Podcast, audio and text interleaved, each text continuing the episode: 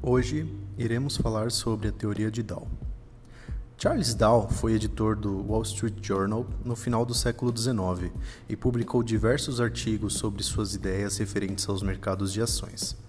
Embora nunca tenha publicado um livro, após a sua morte, as suas teorias foram publicadas em dois livros por dois dos seus contemporâneos. Essas teorias se resumem em seis princípios que até hoje são considerados a base de análise técnica. Vamos conhecer agora esses princípios.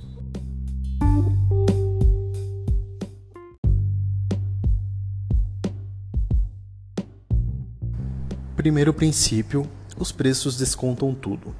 Pela teoria de Dow, os preços incorporam todas as informações importantes de um ativo. Informações de demonstrações financeiras sobre macro e microeconomia, fatores políticos, notícias de jornais, etc. Tudo já está incorporado nos preços segundo Dow. As únicas notícias que não podem ser precificadas são aquelas relativas a catástrofes, como um terremoto, por exemplo, já que elas não podem ser antecipadas. Mesmo assim, o mercado rapidamente reajusta os preços para se adequar à nova realidade criada pelos fatos recentes. Um fato que justifica esse princípio é que quando uma notícia chega a um veículo de comunicação, como um jornal, por exemplo, muitos agentes do mercado já a conheciam e já se posicionaram no mercado.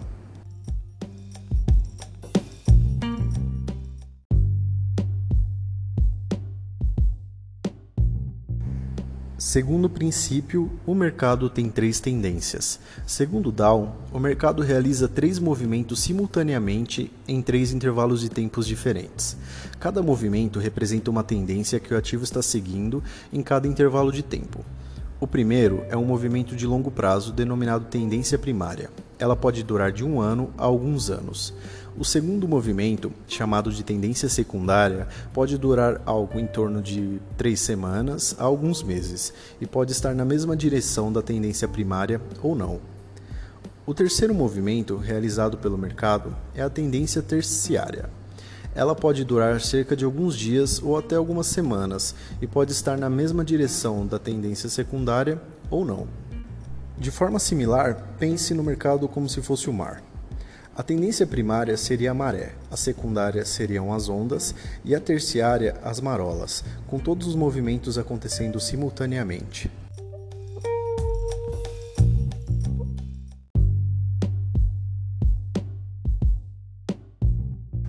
O terceiro princípio diz respeito às três fases de uma tendência primária. A primeira tendência é a primária de alta, uma tendência primária de alta pode ser dividida em três fases: acumulação, alta sensível e euforia.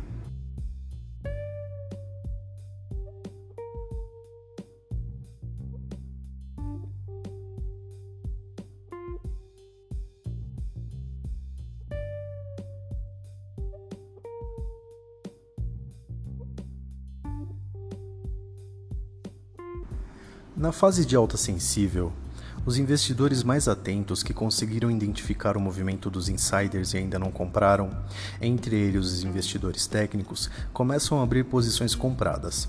É um bom momento para abrir posições de longo prazo, pois essa é a fase mais longa dentro do ciclo de expansão de preços.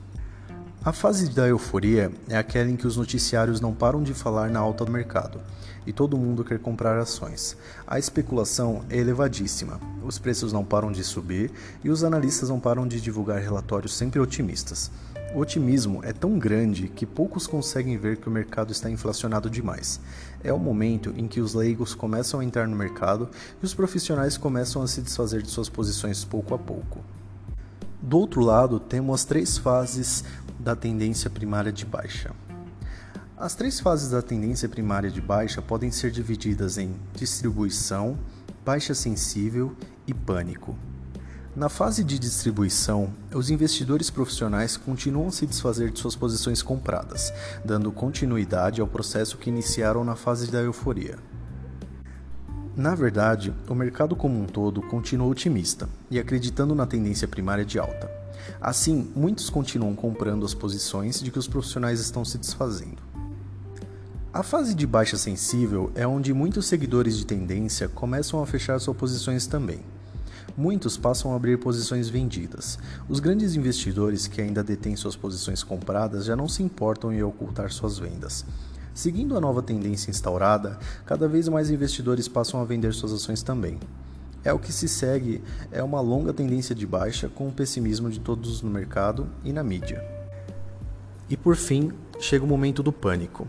Os amadores que ficaram paralisados durante toda a tendência de baixa já estão totalmente desesperados e emocionalmente esgotados.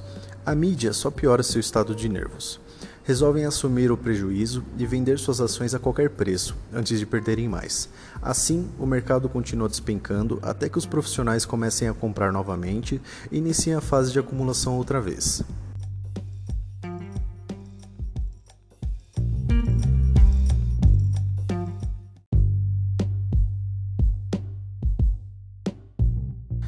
No quarto princípio, o volume deve confirmar a tendência.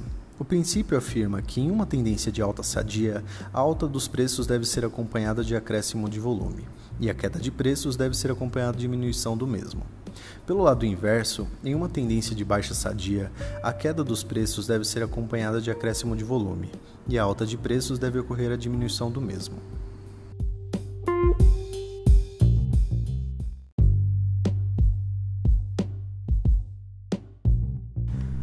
No quinto princípio, a tendência precisa ser confirmada por dois índices.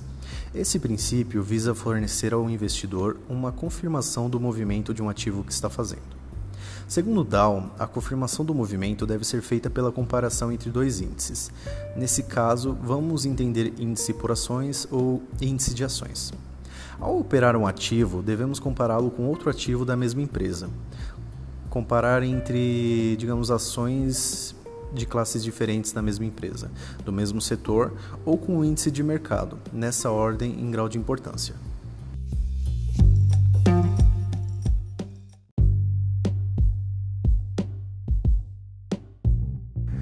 No sexto princípio, uma tendência é válida até que o mercado indique um sinal definitivo de reversão.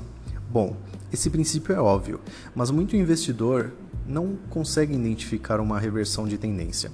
Esse sinal definitivo é o pivô. O sinal da tendência de alta é dado por um pivô de alta, enquanto a tendência de baixa se inicia a partir de um pivô de baixa.